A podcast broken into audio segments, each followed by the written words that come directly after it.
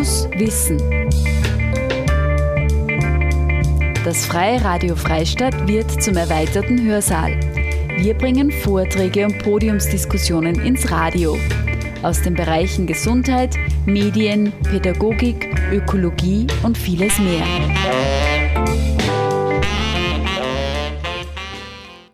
Hören Sie heute in Fokus Wissen einen Vortrag von Magistra Gabriela Grabmeier. Sie war am 6. Mai 2021 zu Gast bei einer Web-and-Call-Veranstaltung der Krebshilfe Oberösterreich und sprach dort zum Thema sozialrechtliche und berufliche Situation bei einer Krebserkrankung. Krebs betrifft die gesamten Lebenssituationen. Berufliche und soziale Unsicherheiten sind für die Genesung nicht förderlich. Unser Sozialsystem hat ein gutes Netz gespannt, aber oftmals ist man damit nicht vertraut. Erfahren Sie mehr zum Thema wie Krankengeld, Pflegegeld, Berufsunfähigkeits- und Invalidenpension, Reha-Geld oder Wiedereingliederungsteilzeit und vieles mehr. Grundsätzlich bin ich vom Grundberuf her Sozialarbeiterin, mache Krebshilfeberatungen seit ungefähr drei Jahren äh, und bin konfrontiert mit einer wachsenden Anzahl von Krebspatienten, die nicht nur äh, aufgrund der Diagnose medizinische Beratung benötigen, sondern eben eine ganzheitliche Beratung brauchen und nicht nur in Corona-Zeiten, sondern auch vorher schon das psychoonkologische Personal, das Krankenhauspersonal, die bedarfsgerechte Betreuung vor allem nach Krankenhausaufenthalten einfach nicht gewährleisten kann, weil die Personalkapazitäten einfach nicht vorhanden sind. Und im stationären Setting oft da die Informationen über die nachgehenden ambulanten Dienste nicht äh, zur Sprache kommen können, weil die Diagnose Krebs einfach sowas Einschneidendes ist, dass man für das Weitere im Krankenhaus gar kein Ohr hat und erst daheim, wenn man daheim ist, draufkommt, was da alles noch auf einen zukommt und sich dann erst die Fragen ergeben. das ist für ältere Menschen natürlich auch ein Thema und auch für Menschen mit Migrationshintergrund, aber ich habe es auch ganz bei Menschen wie du und ich erlebt, die einfach so aus der Bank geworfen sind durch diese Diagnose, dass die Fragen, die da kommen, erst im Nachklang kommen und dann können wir sozusagen unterstützend äh, zur Seite stehen und beraten. Äh, das sind die vier Themenbereiche, auf die ich eingehen möchte. Die Arbeitnehmerrechte, weil sehr viel ja noch im Arbeitsprozess stehen, während, wenn so eine Diagnose daherkommt was es an Möglichkeiten gibt in hinsichtlich beruflicher Orientierung, Wiedereingliederung, welche finanziellen Unterstützungen es gibt und wo sich Betroffene grundsätzlich hinwenden können. Zum Thema Arbeitnehmerrechte. Ganz grundsätzlich ist der Arbeitgeber nicht verpflichtet, eine Information über die Krankheit an den Arbeitgeber weiterzugeben.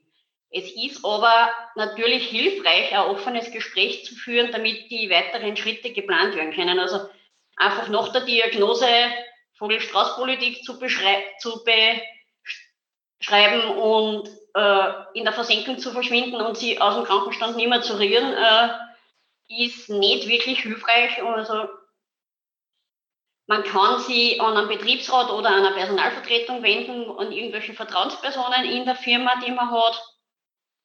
Äh, der Arbeitgeber kann dem Arbeitnehmer eine andere, die Gesundheit nicht gefährdende Arbeit anbieten, zum Beispiel.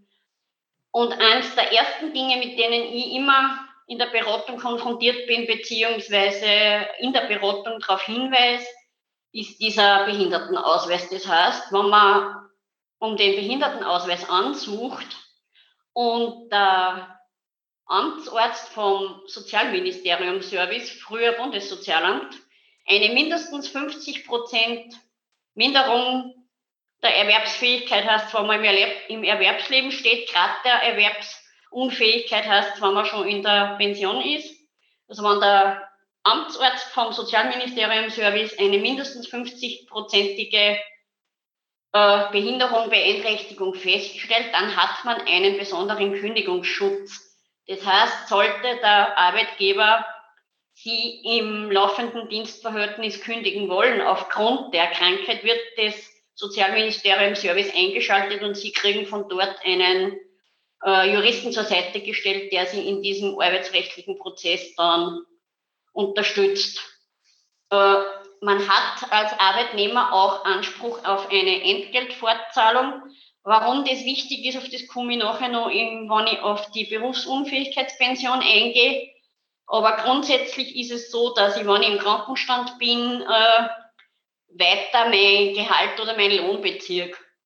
Und zwar äh, beginnt das Arbeitsjahr nicht am 1.1., sondern immer mit Eintrittsdatum. Das heißt, wenn Sie am 1. Mai 1991 Ihren Dienst angefangen haben, dann ist das, das der, der Stichtag, der gilt.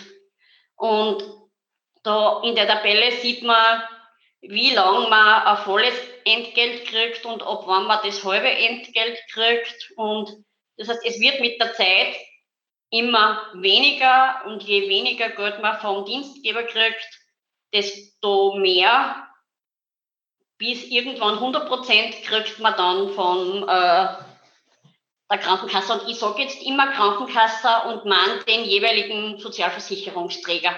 Ich sage da an Einfachkeit, Einfachkeit halber immer nur Krankenversicherung, Krankenkasse. Und man nicht nur die ÖWK, sondern alle Sozialversicherungsträger, die es gibt. Ja, die, wenn die Arbeitsfähigkeit auf weniger als die Hälfte bei, als bei einem gesunden Menschen äh, gesunken ist, was eben auch ein Arzt feststellt, dann kann man um Berufsunfähigkeit oder Invaliditätspension ansuchen. Das ist dasselbe, heißt nur bei Arbeitern und Angestellten halt anders.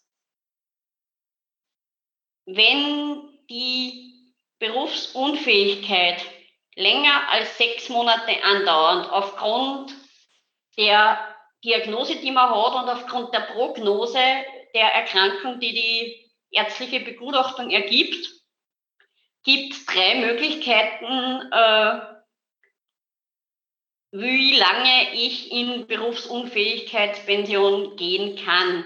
Entweder unbefristet oder ein oder zwei Jahre befristet, wobei der Pensionsversicherungsträger bei der Befristung sich ein Quartal vor Ablauf meldet und Ihnen einen Brief schreibt, wo drinnen steht, fühlen Sie sich nach wie vor so beeinträchtigt, dass Sie weiter um Berufsunfähigkeit ansuchen wollen, dann muss man dieses äh, Formular nur einmal ausfüllen und neue Diagnosen und Gutachten bringen. Und wenn man das nicht ausfüllt, dann läuft die befristete Berufsunfähigkeitspension aus und man muss sich dann wieder einen Job suchen oder arbeitslos melden oder schauen, ob man dann beim Partner mitversichert ist oder je nachdem, was dann möglich, Möglichkeiten sind im individuellen Umfeld.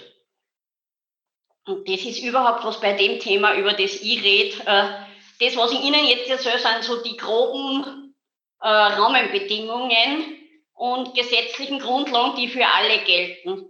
Aber es hat jeder eigene Geschichte, es hat jeder andere Diagnose und darum ist es, sind diese Beratungen so individuell und laufen bei jedem Menschen anders und das ist das Spannende in meiner Arbeit, dass, dass ich zwar, ich rede inhaltlich immer vom selben, aber rede nie vom gleichen.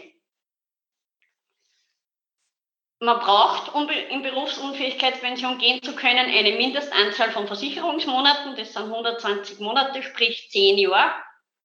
Es darf die Voraussetzung für eine vorzeitige Alterspension nicht gegeben sein.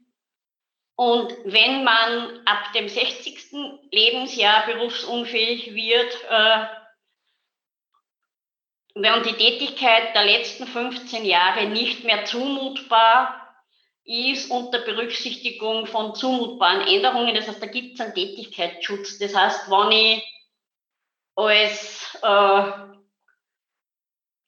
technischer Sachverständiger in einer Firma gearbeitet habe, darf ich nicht quasi herabgestuft werden und äh, irgendwelche Hilfstätigkeiten in derselben Firma äh, verrichten und deswegen dann weiterarbeiten und nicht in Berufsunfähigkeitspension gehen.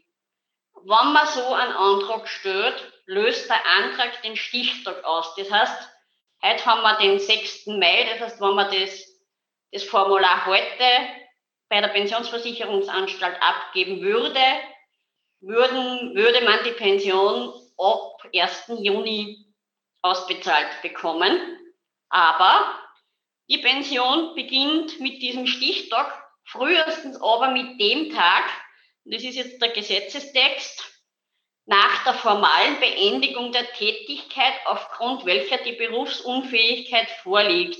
Das heißt, man ist im laufenden Arbeitsprozess und man hat ja auch, wenn man im Krankenstand ist, äh, noch Urlaubsanspruch, noch Zeitausgleich angehäuft von vorher und man muss sich mit der Firma zuerst einigen, beziehungsweise muss der Krankengeldanspruch komplett erschöpft sein, äh, damit der Stichtag, damit die Pension dann gilt. Das heißt, wenn wir jetzt sagen, mit 1. Juni wäre die Berufsunfähigkeitspension genehmigt, Sie haben aber noch drei Monate Urlaub und sagen zum, einigen Sie mit dem Chef, äh, die Hälfte vom Urlaub kriege ich auszahlt, die andere Hälfte gehe ich. Das heißt, dann sind wir in sechs Wochen später, dann sind wir Anfang Juni, Anfang Juli, dann sind wir Mitte Juli, dann war der, der, der Pensionsantritt mit 1. August und nicht mit 1. Juni. Und so, da bin ich wieder bei dem, was ich zuerst gesagt habe, so individuell muss ich mir das und schaue mir das gern mit Ihnen an, weil das, wie gesagt, äh, ja nach sich zieht, dass man weniger Gehalt und weniger Einkommen hat, wenn man in Berufsunfähigkeitspension ist, krankheitsbedingt, und man dann schauen muss, äh, wie kriege ich die Zeit bis zum Antritt der Pension äh, mit möglichst dem gleichen Einkommen äh, über die Bühne und hat möglichst wenig Einkommensverlust. Und deswegen muss man sich das ganz genau anschauen und immer individuell schauen, was dann für den Betroffenen und die Familie, die da natürlich auch dranhängt, äh, wichtig ist. Wenn die Pension mangels dauerhafter Invalidität oder Berufsfähigkeit abgelehnt wird, äh, da antwortet aber eine vorübergehende Berufsunfähigkeit, und ich sage jetzt immer nur Berufsunfähigkeit und meine beides, äh, von voraussichtlich mindestens sechs Monaten festgestellt wird, aber eben nicht länger, und äh, berufliche Maßnahmen der Rehabilitation weder zweckmäßig noch zumutbar sind, dann kann ich Reha-Geld beziehen.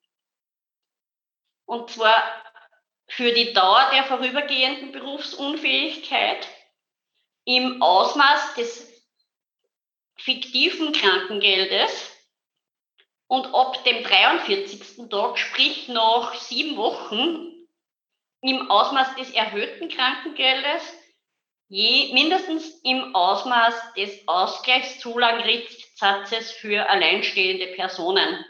Und der Ausgleichszulangrichtssatz im heurigen Jahr sind 1008 Euro. Das heißt, das ist das Maximum, was ich an Reha-Geld beziehen kann.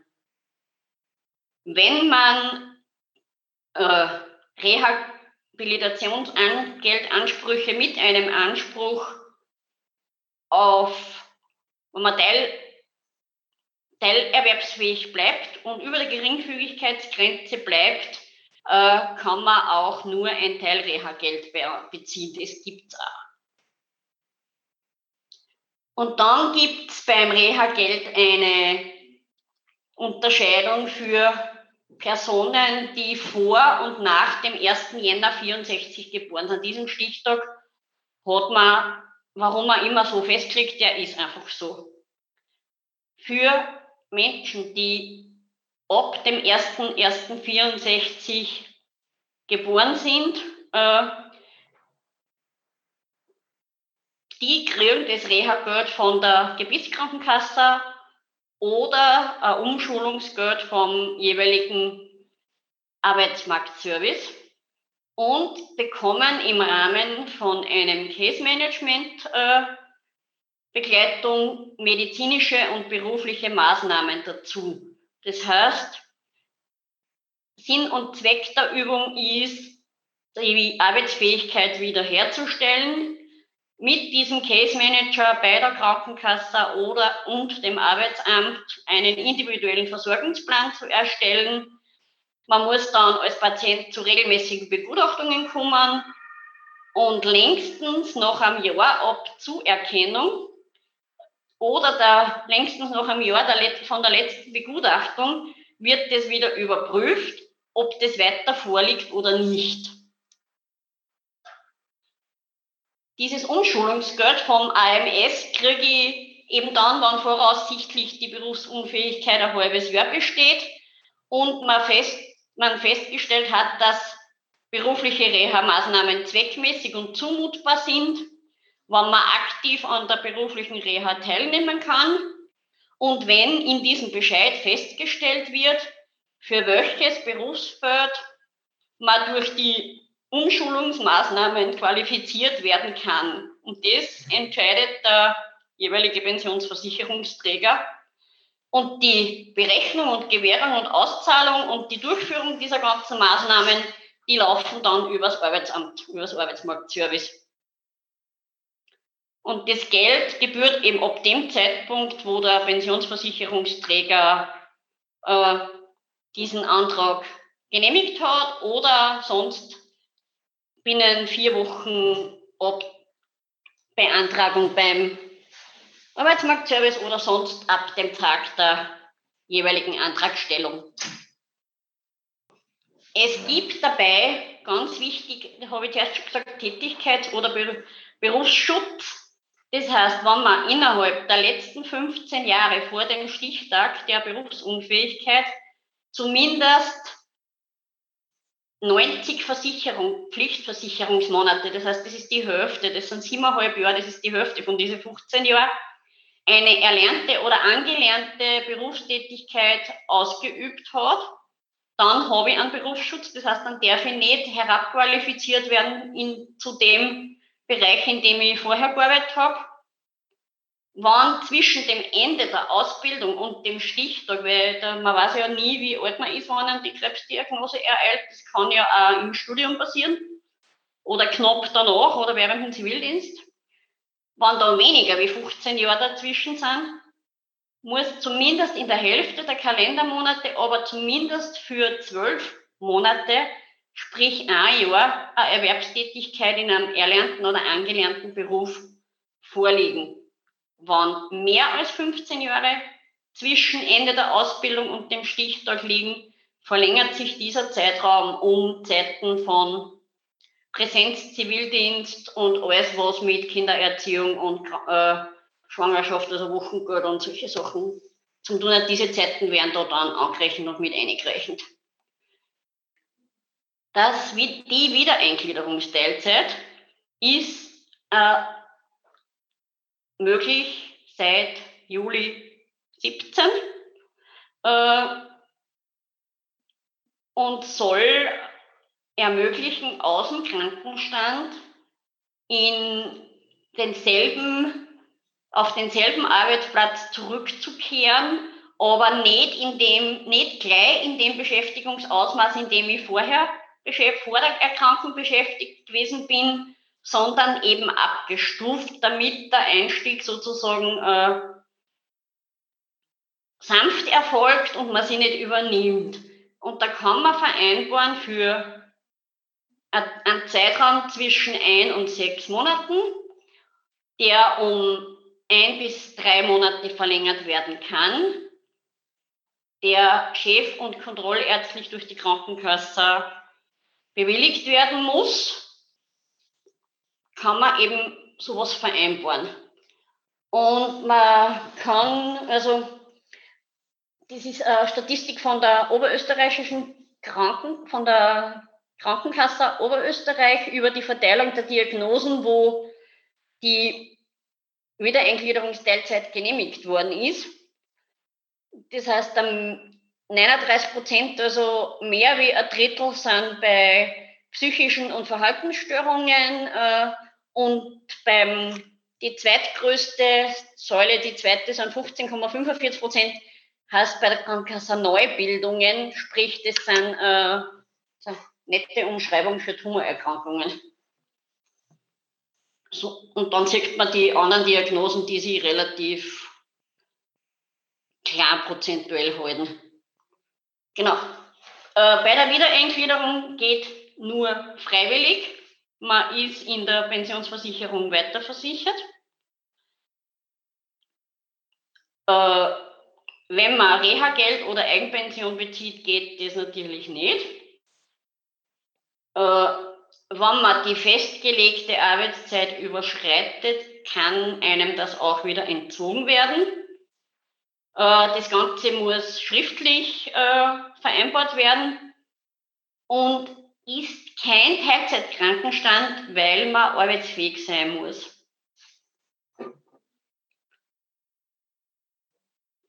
Das heißt, wenn ich 40 Stunden gearbeitet habe, vor angestellt gewesen bin, muss das, muss ich zumindest das, was ich aber eben mit der Firma ausmache, diesen Prozentsatz 20 Stunden oder 15 Stunden arbeiten können, damit ich diese Wiedereingliederung äh, überhaupt machen kann.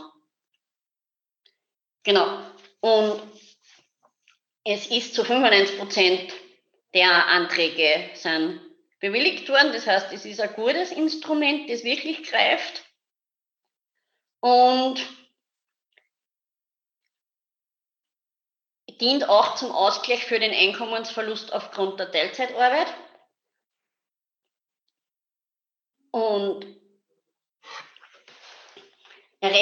da sehen Sie, wie sie das errechnet, auf das gehe ich jetzt nicht näher ein.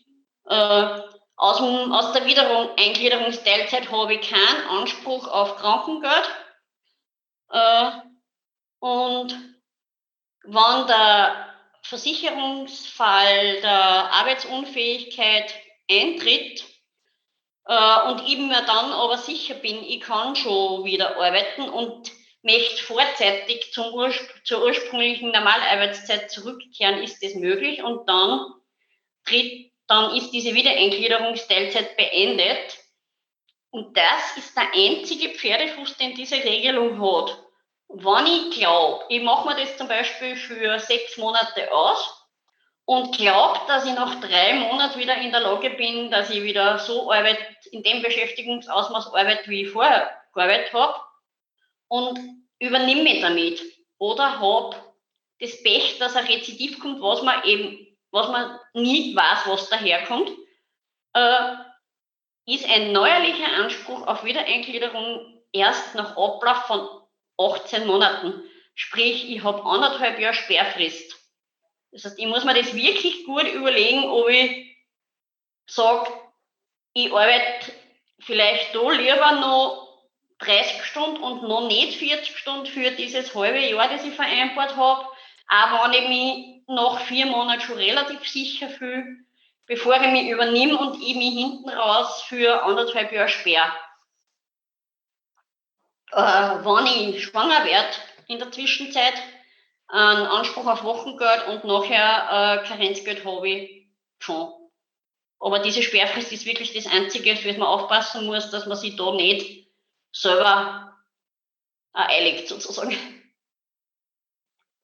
Äh, wenn man das macht, wird mit der Organisation Fit to Work im Rahmen, wird da eine Vereinbarung geschlossen mit dem Arbeits- oder mit dem Arbeitsmedizinischen Dienst des, im Betrieb, wann der Betrieb sowas hat. Äh, auch da muss der Betriebsrat mit einbezogen werden und es wird eben festgelegt, wann man anfängt, wie lange es dauert, in welchem Ausmaß. Äh, und wo die Teilzeitbeschäftigung stattfindet, man kann es im Rahmen von der Vereinbarung zweimal ändern, aber nur einvernehmlich. Äh, und die betrieblichen Interessen und die Interessen des Dienstnehmers müssen gleichwertig berücksichtigt werden. Und wie ich schon gesagt habe, die Rückkehr auf den gleichen Arbeitsplatz ist das Ziel des Ganzen. Genau. Das war das Thema Wiedereingliederungsteilzeit. Äh, jetzt eine Übersicht zum Thema finanzielle Unterstützungen. Weil natürlich durch die Diagnose durchs Krankengeld äh, sehr viel Geld oft wegfällt. Äh, gibt bei ganz vielen geldgebenden Stellen je nach individueller Situation möglich, das zeige ich Ihnen nachher direkt. Es gibt auch eine Möglichkeit bei der Krebshilfe direkt, um eine Unterstützung anzusuchen. Auch dazu können Sie sich an mich oder die Kolleginnen in der Krebshilfe wenden, äh, um dazu schauen, was möglich ist. Was ich Ihnen jetzt vorstellen möchte, ist, die, ist eine Krebsversicherung, was ein wirkliches Versicherungsprodukt ist äh, von der Donau und von der Wüstenrot. Ein relativ neues Produkt ist sozusagen, weil früher war es so, dass Krebs ist natürlich ein Risiko und alles, was mit Risiko behaftet ist, äh, macht sehr hohe Versicherungsbeiträge, die man sich dann ja nicht leisten kann, wenn man berufsunfähig ist und weniger Geld hat. Und das Neue oder Tolle an dieser Krebsversicherung ist, dass es eine Versicherung ist, die auch schon bei schwerer Krankheit leistet. Und zwar bei der Donau ist es so, dass man im Falle der Diagnose äh, sich eine zweite Meinung einholen kann, die der zusätzlichen Befundsicherheit dient und man von der Versicherung drei äh, Krankenhäuser spezialisierte vorgeschlagen kriegt und dann rasch, um eine rasche Behandlungsbeurteilung zu bekommen und eine entsprechende Empfehlung daraus äh, sich ableitet. Man kann die Versicherungssumme frei wählen, die zumeist zwischen 25.000 und 100.000 Euro liegt. Minderjährige Kinder, die sind äh, mitversichert bei der Donau bis zu einem Drittel. Das heißt, es ist maximal limitiert bis 11.000 Euro pro Kind. Und das, was man in der klassischen Krankenversicherung, wo man da bei der Krebs, wenn man mit der Krebsdiagnose zu einer klassischen Krankenversicherung geht, fliegt man spätestens bei der Gesundheitsprüfung aus, wenn man dann eben zu hohes Risiko hat. Und in dem Fall ist diese Gesundheitsprüfung vereinfacht, weil sonst hätte das Ganze natürlich keinen Sinn. Der nächste Vorteil ist, dass das Unisex-Prämien sind, dass also kein Unterschied gemacht wird, ob ich männlich oder weiblich bin. Äh, und man zum Beispiel bei einer Versicherungsdauer von 20 Jahren und einer Versicherungsleistung von 50.000 Euro für jemanden, der 20 Jahre alt ist, die Prämie 6 Euro pro Monat betragt, für 30-jährige Personen ungefähr 13 Euro, für 40-jährige Personen ungefähr 28 Euro. Das heißt, das ist was Leistbares. Und man kann sich aber individuell äh, kürzere, billigere oder längere, teurere Laufzeiten und andere Beträge äh, ausmachen und vereinbaren mit der Versicherungsanstalt. Bei der Wüstenrot ist es auch so, dass da ist die Auszahlungssumme zwischen 25 und 50.000 Euro die haben eine Wartezeit beim Versicherungsschutz bei Erstdiagnose von sechs Monaten dabei. Auch da sind die Kinder mitversichert bis maximal 11.000 Euro.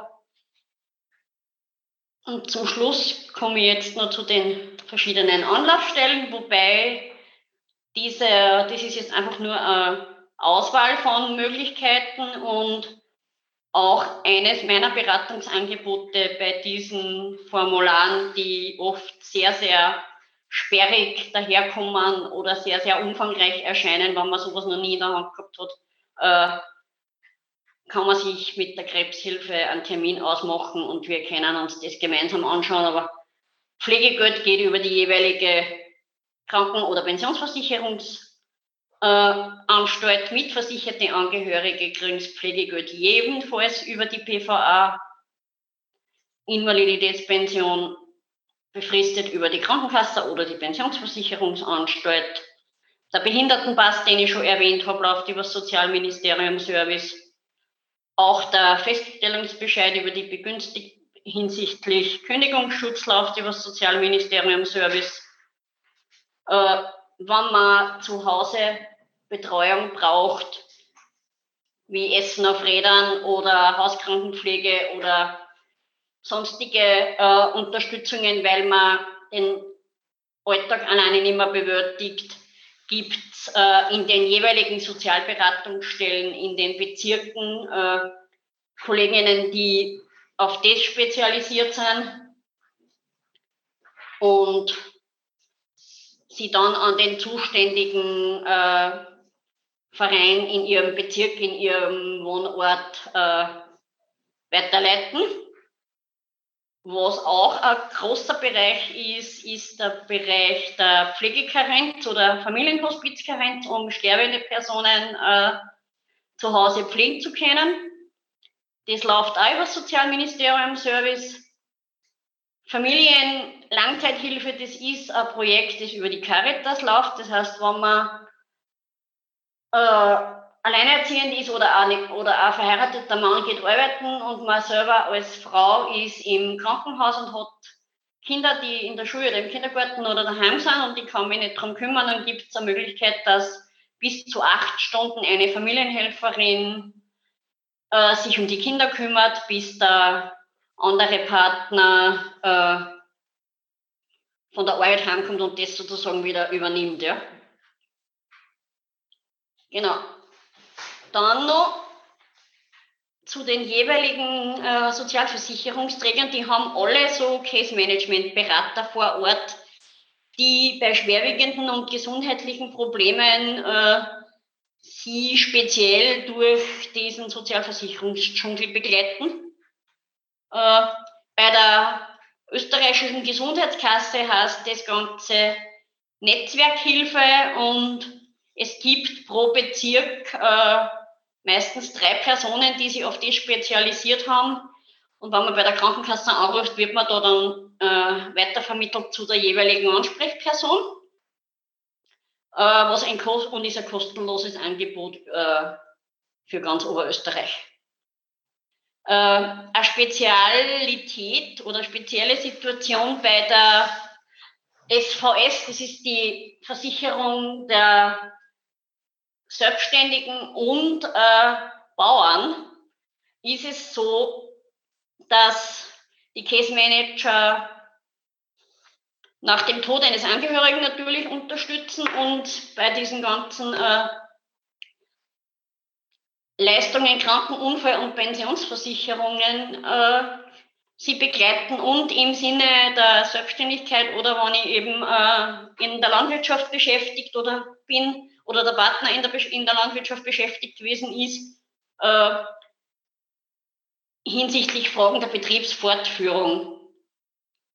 Und es gibt bei der SVS auch eine Rehabilita Rehabil Rehabilitationsberatung, die greift nach einer schweren Krankheit oder einem Unfall, wo spezielle Rehabilitationsberater Ihnen Hilfe zur Fortführung des Betriebs äh, und die soziale Integration wieder anbieten. Das heißt, da gibt es äh, finanzielle Mittel und auch äh, Manpower. Das heißt, da werden auch Personen zur Verfügung gestellt, die am Hof dann mitarbeiten können und damit das äh, weitergeführt werden kann.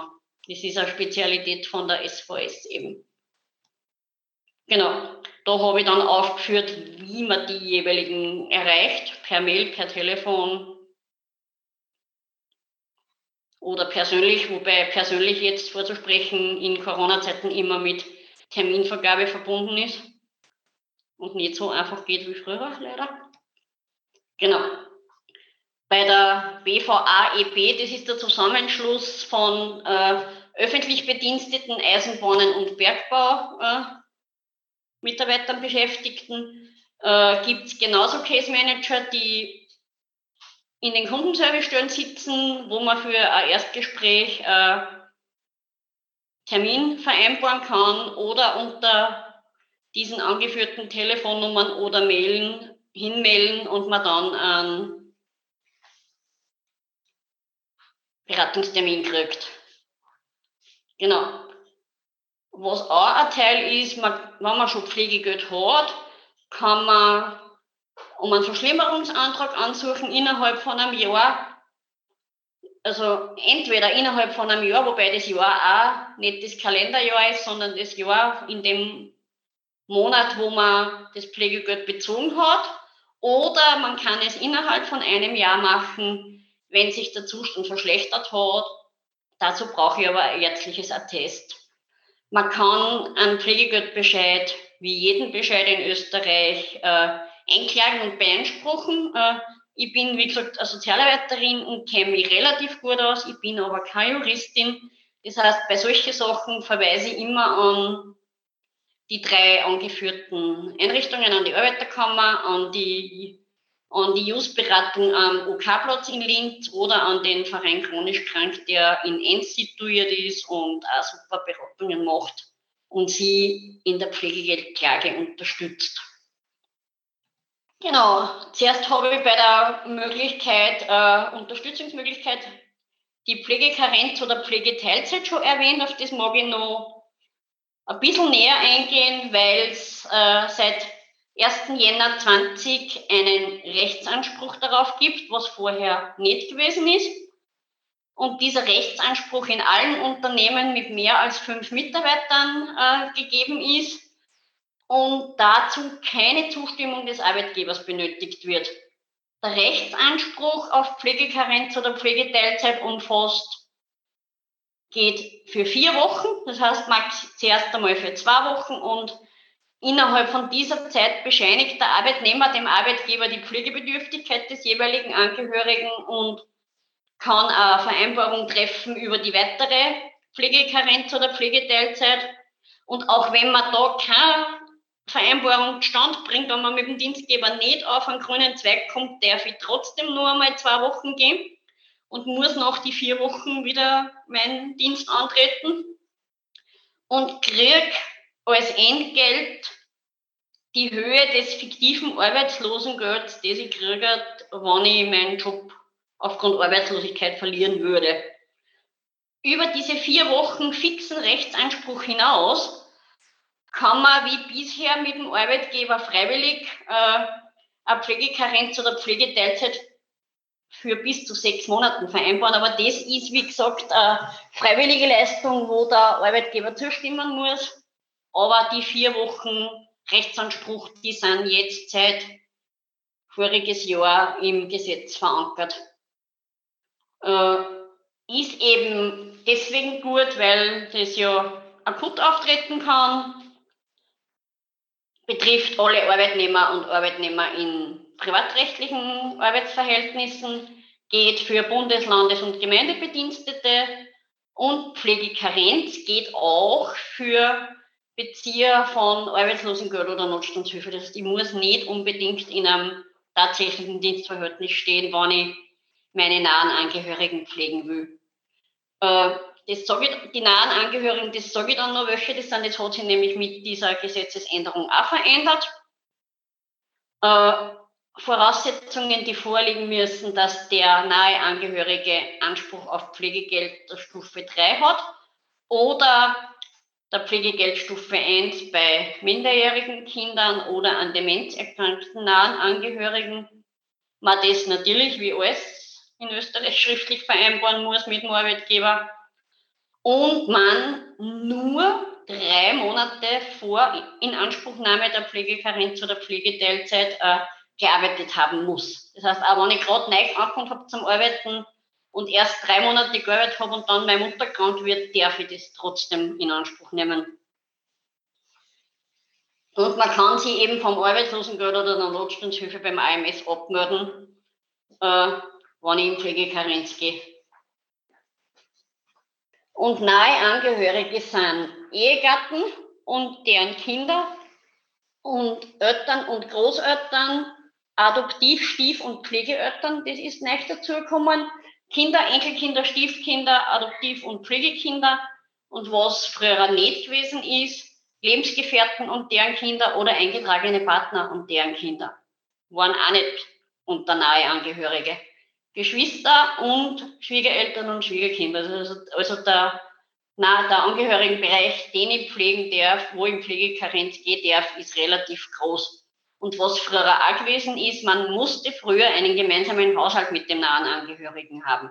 Ist auch nicht mehr erforderlich. Kann, man kann eben für ein bis maximal drei Monate in Pflegekarenz oder Pflegeteilzeit gehen Man kann in Pflegeteilzeit gehen und die, die mit dem Arbeitgeber vereinbaren, die Arbeitszeit auf bis zu zehn Stunden in der Woche runter zu reduzieren. Es kann für die ein und dieselbe zu betreuende Person nur einmal vereinbart werden. Das heißt, wenn wir zwei Geschwister sind, kann ich meine Mama drei Monate pflegen und mein Bruder kann es drei Monate pflegen und so ist ein halbes zum Beispiel abgedeckt. Wenn die Pflegegeldstufe erhöht wird, kann man es einmal neuerlich verlängern und man kann, äh, genau wie ich eben schon gesagt habe, für eine Dauer von ein bis drei Monaten, also maximal sechs Monate vereinbaren. Äh, Pflegekarenzgeld gebührt maximal ein Jahr pro pflegebedürftiger Person.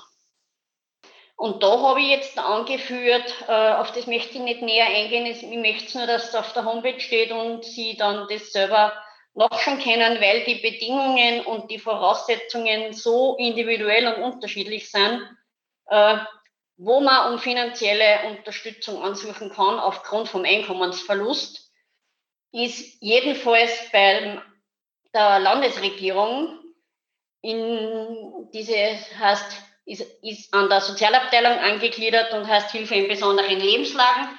Da gibt es eine Spezialabteilung auch für selbstständige äh, gewerbetreibende Personen.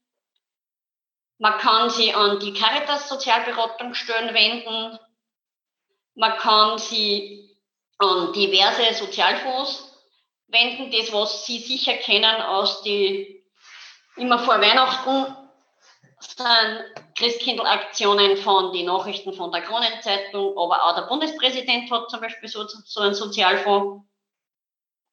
Äh, der Familienhärteausgleichsfonds vom Ministerium ist einer, der sehr, sehr viel Geld zur Verfügung stellen kann äh, und der wirklich schaut, dass viel geht, aber die Situation muss wirklich unverschuldet finanziell Notsituation. Das heißt, durch eine Krebserkrankung ist das natürlich was Unverschuldetes.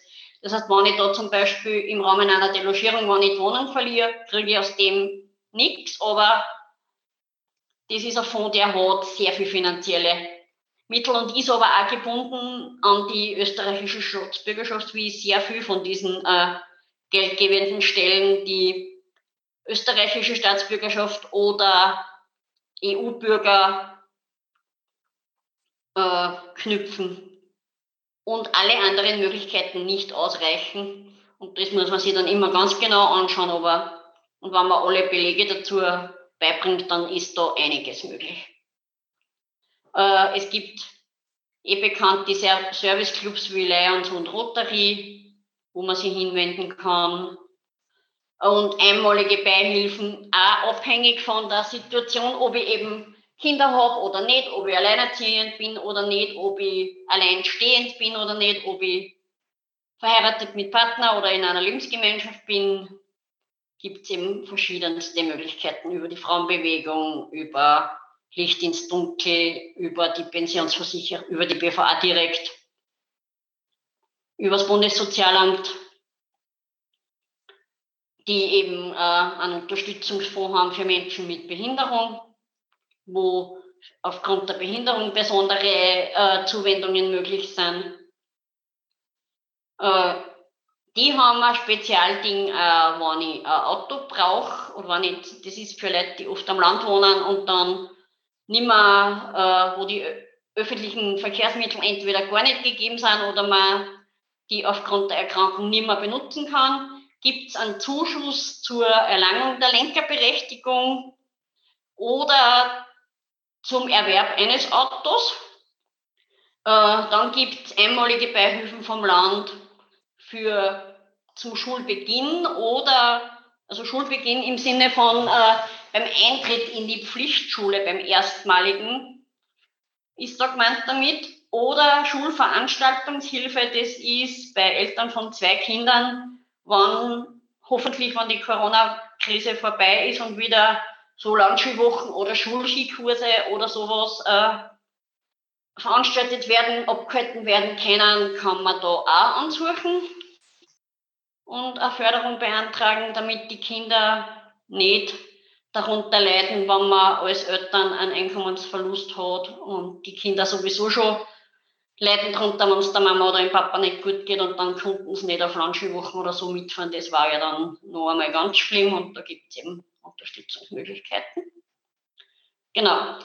Ganz genau und im Detail kann man nachlesen im Sozialratgeber oder man wendet sich an die jeweilige Sozialberatungsstelle im Bezirk. Sie hörten einen Vortrag von Magistra Gabriela Grabmeier zum Thema sozialrechtliche und berufliche Situation bei einer Krebserkrankung. Sie war am 6. Mai 2021 zu Gast bei einer Web-and-Call-Veranstaltung der Krebshilfe Oberösterreich. Weitere Vorträge aus der Web-and-Call-Reihe der Krebshilfe Oberösterreich finden Sie in unserem Online-Archiv oder auf der Seite der Krebshilfe Oberösterreich www.krebshilfe-ooe.at.